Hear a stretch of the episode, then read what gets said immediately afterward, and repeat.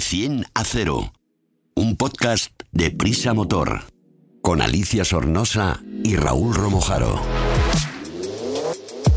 De 100 a 0 es el primer podcast de Prisa Motor, la plataforma transversal dedicada a la automoción del país, AS, 5 días, SER y Huffington Post. El podcast Cero Emisiones. Súbete con nosotros. Bienvenidos una semana más al mejor y más curioso podcast sobre la movilidad. Hoy llega relleno de crema y nata, es decir, un podcast sabroso e interesante con temas electrizantes, como la invasión china en el sector de la automoción o por algo que nos preocupa a los motoristas, la venta de piezas de segunda mano.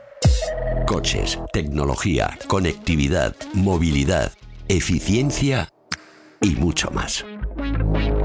Hola Raúl, hoy quiero empezar a hablar sobre unas declaraciones de Carlos Tavares, que es el CEO del grupo Stellantis, durante el Consumer Electronic Show de Las Vegas. Este grupo ha hecho un estudio sobre el desembarco de las marcas chinas, tanto en coches como en motos eléctricas, y respecto a los fabricantes europeos, que estos últimos no salen muy bien parados. Sí, hay, hay cierta, cierta preocupación entre, entre los fabricantes eh, europeos eh, entre el sector en general de la, de la, automoción. Estas declaraciones de Tavares que has mencionado pues han vuelto a poner el, dedo en, la llaga, puesto que incluso ha insinuado o, ha, o ha dejado entrever que si los fabricantes chinos siguen conquistando terreno y, vendiendo cada vez más coches y ellos menos, pues eso supondrá que haya que cerrar eh, fábricas eh, para abastecer a los, a los mercados europeos donde están tomando posiciones sus, sus rivales. Porque el pronóstico realmente, realmente es este, ¿no? Hay, hay algunos estudios de, de consultoras que, aseguran que en los próximos tres años las ventas de las marcas chinas pueden llegar casi casi al 20% del mercado europeo. Es decir, uno de cada cinco coches que se vendan en, en, Europa vendrán desde China. Entonces, esto, sabiendo la gran industria de la automoción que tenemos en el, en el viejo continente, pues puede provocar que haya que hacer ajustes en la fabricación, en los concesionarios, en los puestos de trabajo. Es algo bastante preocupante, la verdad. Porque los precios de los coches europeos o americanos son un 40% más caros que los chinos. ¿Tanto? Sí, hay una, diferencia significativa, eh, básicamente por, por la mano de obra. Eh, es decir, los, los, salarios en, eh, de las fábricas europeas son muy superiores a los que sigue habiendo, aunque se ha incrementado ¿no? esta remuneración en, en China, pero siguen siendo muy superiores a, a, lo que se paga en, China, ¿no? Entonces, esto más una economía a escala, más, más una serie de, circunstancias que rodean a un país tan particular como es China, hace que los europeos tengan realmente difícil, muy difícil eh, competir allí. De hecho, hay marcas de, sabemos todos, de motos y de coches que se están trasladando o parte de su producción al sureste asiático, buscando precisamente ser competitivos en algo que es donde no pueden serlo, que es en, la mano de obra, ¿no? En, sueldos mucho más baratos que afectan directamente al precio final del, producto. Bueno, es que está claro, porque si a mí un coche de características similares que lo voy a usar para el día a día, tampoco un modelo especial que quiera tener yo guardadito en mi garaje, me cuesta un 40% menos, tal y como estamos ahora en Europa, que nuestros sueldos van bajando o el nivel de vida va subiendo y nuestros sueldos no, pues desde luego que yo me decanto por un coche chino, total. Sí, eh, además el, tema es que los chinos tienen un poco fama de fabricar mal. Es verdad que tradicionalmente han fabricado mal casi de todo, pero porque lo fabricaban muy barato. El día que quieran fabricar bien, la brecha de precio, quizá, que es lo que está ocurriendo un poco ahora, ¿no? Quizá ahora la diferencia de precio no llegue a ese 40%, sea menor, pero ya están fabricando con una calidad eh, bastante significativa y, son capaces de competir, no diría que con las marcas premium, pero con muchas marcas generalistas en cuanto a calidad de, producto. Entonces, cuando es un coche que lo que se convierte es en, en, un utilitario, algo que te lleva, te trae, te sirve para desplazarte y lo desprendes de ese factor emocional de alguien que quiere tener una, un, coche de una determinada marca porque es su ilusión, un, pues no sé, un BMW, un Ferrari o un Renault, eh, pues si le quitas esto y lo que necesitas es algo parecido, entre comillas, a un electrodoméstico que cumpla con su tarea y es hacia donde vamos con la electrificación, pues realmente la competencia china puede, puede hacer mucho daño, porque lo que estamos hablando serán coches, ya están siendo coches más baratos, ya están siendo coches con una calidad eh, tanto percibida como real bastante, bastante alta y están fabricando coches que al ser en su mayoría ya eléctricos son mucho más sencillos también, están en igualdad para competir con los europeos. Bueno, pues no seas tan misterioso eso y dime qué modelos chinos están por llegar. Hazme así un resumencillo. La verdad es que hay, hay marcas, algunas que son realmente desconocidas en Europa, eh, pero como, como lo eran otras, ¿no? Del, del, tipo de, por ejemplo, MG, aunque tenía un pasado eh, más histórico, o BID, que es una otra marca que está, que está ya en, en, en Europa y en España, eh, o iWays, que es otra marca que también se empieza a ver y que están haciendo un producto de bastante buena calidad. Pero, pero vienen otras, ¿no? Como, como por ejemplo tienen nombres curiosos, ¿no? Como, como Cherry es una, GAC, que no son las bicicletas aquellas que conocíamos nosotros de, de chavales, pero que tienen varios modelos.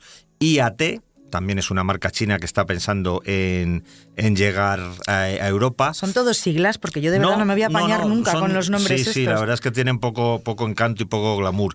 Hay otra que se llama, que esta tiene, está haciendo, la verdad es que está haciendo algunos desarrollos tecnológicos muy interesantes. Por ejemplo, hablan de que van a tener un coche eléctrico que sería el primero en ser capaz de recorrer mil kilómetros sin, sin recargar, Wow. que se llama CERC. Esto no son unas siglas, pasa que es un nombre un poco, un poco Raro. rarito también. ¿eh? Y tiene, tienen también, por ejemplo, un monovolumen, un prototipo de monovolumen que se llama M-Vision, que tiene la intención de ser una especie de, de robotaxi autónomo. Todos en general apuestan por la tecnología eléctrica, claramente, y luego también por, pues no, olvidemos que en China el desarrollo de, componentes tecnológicos, electrónicos, es elevadísimo, ¿no? Con lo cual van a ser capaces de aplicar eh, soluciones que, que, que, quizá en otro momento no tenían, pero ahora mismo están muy disponibles para ellos. Y digamos que por un lado lo que ha ocurrido es que la carrera eh, por la producción de coches eléctricos ha puesto a todo el mundo al mismo nivel. Quiero decir, los fabricantes europeos, americanos, los tradicionales, eh, tenían un siglo de, de experiencia fabricando coches. Claramente esa experiencia tiene valor hoy todavía, no es que sea desdeñable. Pero a la hora de fabricar un coche eléctrico, digamos que todos parten prácticamente del mismo nivel. Hay que tener en cuenta que también son coches más sencillos, más simples, más fáciles de construir, con lo cual la brecha entre los que saben mucho y los que empiezan a saber, eh, pues se, acorta, ¿no? Y luego tampoco tenemos que decir nada sobre la cantidad de recursos, los gigantes industriales que hay en, en China que son capaces de hacer auténticas eh, barbaridades en cuanto a desembolsos, inversiones y gasto, ¿no? Eh, de hecho, tanto es así, ya, ya para terminar por, con el tema, si te parece, si no, si no tienes más dudas, que hay quien ya se plantea que sería necesario para igualar esta diferencia de, de salarios, de condiciones de trabajo, de coyuntura general, como se hizo en otro momento en, en, Europa y en Estados Unidos con los japoneses, que sería necesario instaurar unos aranceles que penalizaran el precio de los coches chinos de manera que mm, los europeos, los tradicionales, pudieran seguir siendo competitivos eh, frente a estos, ¿no? No sé si se podrá o no, el mercado ahora es muy, muy diferente a aquellos aranceles de su momento, aunque en algunos sectores también se aplican. Eh, veremos, pero lo que sí que está claro es que los chinos van a dar mucha guerra en el sector de la automoción. No hay que tomárselos a, a guasa ni, ni, pensar que no tienen capacidad. Y al revés, lo que hay que estar es muy atento y el cliente también tenerlos en cuenta, porque habrá un momento en el que sin duda sus productos sean realmente atractivos para ellos. Explicamos fácil lo difícil. Y de una preocupación pasamos a otra. En esta ocasión vamos a charlar con Rubén Pérez del motor.com, donde ya sabéis que podéis ampliar y leer nuevos temas, ver foto de todo lo que contamos o vídeos interesantes. Bueno, al lío, Rubén. Parece que dentro de poco no vamos a poder ni poner una pegatina a nuestras motos. Y supongo que todo esto es debido en parte a intentar contaminar menos. Pues sí, eh, la legislación sobre la contaminación, el final de la vida útil de los vehículos y tal, puede que se lleve por delante la clásica compra de piezas de segunda mano de las motos qué pena me da. Entonces, ¿nos va a pasar lo mismo que con los coches? Que no vamos a poder vender ni, ni un carenadillo, ni un plastiquito de la moto, eh, o la moto que ya no queremos tener en casa por piezas. Pues a ver, eh, según la directiva europea, eh, quieren adherir a las motos también un poco como están haciendo con los coches. Aunque aquí en el tema de las motos vamos a decir que hay un pequeño una pequeña lucha un poco más, más importante que la de los coches. Ten en cuenta que sí, sí que es cierto que eh, hay determinados metales pesados que, que van uh -huh. implícitos en la automoción, como puede ser el cadmio, los fluidos y tal, que exige que los vehículos se reciclen en centros autorizados de tratamiento de vehículos o desguaces. El objetivo actual de reciclado es, está en el 85% y se espera que llegue al 100% de cualquier coche en los próximos de años. Coches, eso es, de automóviles. Con bien. el tema de la automoción, el tema es que quieren incluir a las motocicletas en lo mismo. ¿Qué va a pasar en este caso con esta directiva europea? Que evitarían que nadie pudiera vender piezas por su lado y cuenta, sino que tendría que ir a un desguace en el momento final de su vida útil. Sí que es cierto que la Federación de Asociaciones Europeas de Motociclistas que es la FEMA en sus siglas, está respondiendo a estos planes eh, para evitar que eso suceda, ya que las motos se reciclan exhaustivamente durante su vida útil, no es como los coches. Es que siempre que tenemos una moto y la queremos vender de segunda mano y en esta, meta, en esta mesa tenemos todos moto, pues hay veces que dices, bueno, pues los baúles los vendo por un lado, eh, estas llantas que todavía están perfectas también las vendo y luego ya doy de, baja el motor que es lo que me he cargado. Y, es una manera también, creo, importante de reciclar. Yo creo que también, mira, de hecho, por ejemplo, la FEMA eh, realizó una encuesta, por ejemplo, esto solo, solo en los países nórdicos, creo que fue en Suecia nada más. Sí. sí. En desguaces de motos. Ellos se manejan unas 500, 700 motocicletas por año y contemplaron que el casi entre el 80 y el 100% de cada motocicleta fue reciclada por completo. Sí que es verdad que hay ciertos componentes, como nos habla el cadmio, algunas cosas, sabes, de, sobre todo los fluidos y tal, que no se pueden reciclar, pero lo que es la parte mollar de la moto, la parte completa, desde el carenado hasta el motor, puede, puede tener una segunda vida. Y además esto también tiene mucho que ver con las motos clásicas, ¿no? Si nos mm, prohíben vender piezas de motos, ¿qué pasa con todo este mercado? Pues eh, ahí está, ten en cuenta que además el mercado de motos, de piezas de motos clásicas es, es algo amplísimo. Eh, encontrar, yo que sé, un depósito de una moto del 81 es factible, porque yo creo que el mismo colectivo motociclista se encarga, ¿sabes?, de que, de que sea un mercado muy vivo. El problema eh, tendría muchas implicaciones, imagínate que esto lo prohíben, imagínate las motocicletas históricas. Supondría, claro, encontrar el pequeño tornillo para la cúpula de este modelo y tal, eh, bueno, se encargarían los desguaces de llevar a hacer eh, esta serie de ventas, eh, saldría la persona de por medio, bueno, yo creo que sería un poco caos. De hecho, ya te digo, en la propia Federación de Motociclistas van a insistir que se permita el desmantelamiento particular, como se hace ahora en casa, que vendas, tú puedas vender por piezas y que de verdad no incluyan esta directiva, ¿sabes?, dentro de los planes de la Unión Europea. Bueno, pues esperemos que así sea. Yo, de todas formas creo que haciendo un poco de, adivino, aunque con estos políticos que tenemos, pues nunca se sabe muy bien por dónde vamos a salir, yo creo que el, el desarrollo va a ser un parecido al que ya ocurre con, los coches, es decir, el, el vehículo dado de baja y que no va a volver a circular en su mayor parte se recicla en un centro de reciclaje porque así es obligatorio, se recupera lo que se puede y lo que no se, eh, se, envía a los lugares baterías, líquidos, aceites, a los lugares correspondientes y sin embargo mm, podemos entrar en cualquier plataforma de compraventa y seguimos encontrando piezas de determinados coches. Yo creo que con la moto ocurrirá lo mismo, eh, quizá sea obligatorio que una vez que das de baja eh, tu, motocicleta se recicle en un, en un centro de, dedicado a esta actividad, pero nadie te va a impedir que tú, como bien decía Sally, le desmontes las maletas, le desmontes un paramanos, le desmontes una cúpula que le has puesto, un manillar diferente al que llevabas, y todo esto se seguirá vendiendo como se está vendiendo ahora. Eh, lo que sí que es importante es verdad que hay que controlar en cierta medida que la moto completa, lo que nadie ya quiere, lo que es, como su nombre propio indica, el desguace final, eh, no quede en un lugar donde no debe de estar y su tratamiento posterior sea el adecuado. Entonces yo creo, me da la sensación, eh, quiero ser optimista en el sentido de que habrá un término medio. Lo que no sirva se llevará al, sitio que corresponda y lo que tenga una segunda vida, que además esto es muy de economía circular. Hemos hablado hace poco de, eso, de marcas que quieren tener el control de los coches para volverles a dar una segunda o una tercera vida. Pues en este caso esto, esto es un poco lo mismo, no se trata del, vehículo, sino de piezas. O sea que yo creo que habrá un, un cierto equilibrio y, no debemos alarmarnos y el que tenga una moto clásica o una moto ya con, cierto, con cierta antigüedad, yo creo que deberá seguir encontrando, encontrando piezas. Fenomenal, pues aquí así sea. Esperemos. Te analizamos un vehículo en de 10 a 0. Os recuerdo que esta información la podéis encontrar en elmotor.com, como también podéis encontrar las fotos del coche que vamos a conocer de la mano de Alfredo Rueda, el Honda Civic E o I. Dos puntos para que sepamos todos qué modelo es EHV. ¿Lo he dicho bien, Alfredo? Mm, yo creo que sí, más o menos bien. No está muy atento a esas siglas. Honda Civic I EHV. No, fácil HEV. HEV. Bueno, Cuando pues se llamaba el SEAT Panda. ¿eh? Sé que de verdad, es que nos están liando. Yo, ya no me sé ningún modelo. Esto, Esto de las siglas. Bueno, pues venga, Honda Civic, e. cuéntame, ¿qué tipo de vehículo es? Bueno, pues mira, últimamente en general se habla mucho de los famosos y muy vendidos sub, pero por fin este no, lo es. No puede ser. No lo es, no lo es. Este es un turismo, tiene una carrocería de tipo hatchback, es decir, a medio camino entre un sedán y un familiar.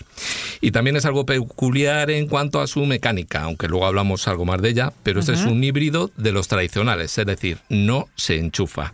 Pero eso sí, tiene etiqueta eco de la DGT, con los beneficios pues que esto conlleva, como siempre. ¿Cómo es la habitabilidad interior? Pues al entrar en el coche tras el volante se nota que el asiento es bajo, pero eso sí es muy cómodo. En los asientos traseros sí que se nota este descenso de la carrocería del que te hablaba en esta zona. Si se mide más de un 80 metros, pues la cabeza ya queda muy cerca del techo. Y lo de siempre en un coche que tampoco es especialmente ancho, mide un 80, es que el pasajero central, si también es un adulto, pues va a estorbar bastante a los otros dos. Ah. El maletero no es muy grande, pero tiene más de 400 litros de capacidad, que no está del todo mal. ¿Qué caracteriza su diseño y carrocería? Pues lo más característico de su diseño es lo que te decía, que es lo que se denomina un hatchback. Es decir, con esta continuación de la caída del techo que le sirve para unirse al portón trasero. Aunque esta forma engaña, no es muy largo, ya que mide algo más de 4 metros y medio y tampoco es muy alto, lógicamente, 1,41 metros de altura. Mm, no está mal. ¿Cuál es su equipamiento más destacado? Pues nos han dejado, como suele pasar en nuestras pruebas, el acabado Advance, que es el más alto de todos y dispone de elementos, pues a ver, te cuento sonido Bose con 12 altavoces, pantalla de infoentretenimiento de 10,2 pulgadas, volante calefactable, techo panorámico o luces adaptativas, entre otras muchas cosas. Además, si hablamos de ayuda a la conducción, como curiosidad, en el frontal se reúne una cámara con un ángulo de visión de 100 grados y, vas a alucinar, A cuatro sensores de tipo sonar más otros cuatro Eso- detrás. Pero eso de sonar, ¿qué No, significa? no, no es un submarino. No, es ¿No? un submarino. sí, sí. Esto que le permite pues contar con unos eficientes asistentes como el de conducción en atascos, mantenimiento de carril o alerta de tráfico trasero cruzado, por ejemplo. Bueno, yo mientras no me esté pitando el coche todo el rato, me va bien todos estos sonar. ¿Qué motor lleva? Pues lleva la última versión del denominado Full Hybrid de Honda, que combina una batería de iones de litio con dos motores eléctricos delanteros y un propulsor de gasolina de 2 litros. En total, su potencia de 184 caballos y su par motor de 315 Nm. ¿Cuáles son sus prestaciones y consumos? Pues empiezo con sus prestaciones, que no está nada mal si pensamos en que pesa más de 1.500 kilos, tonelada y media.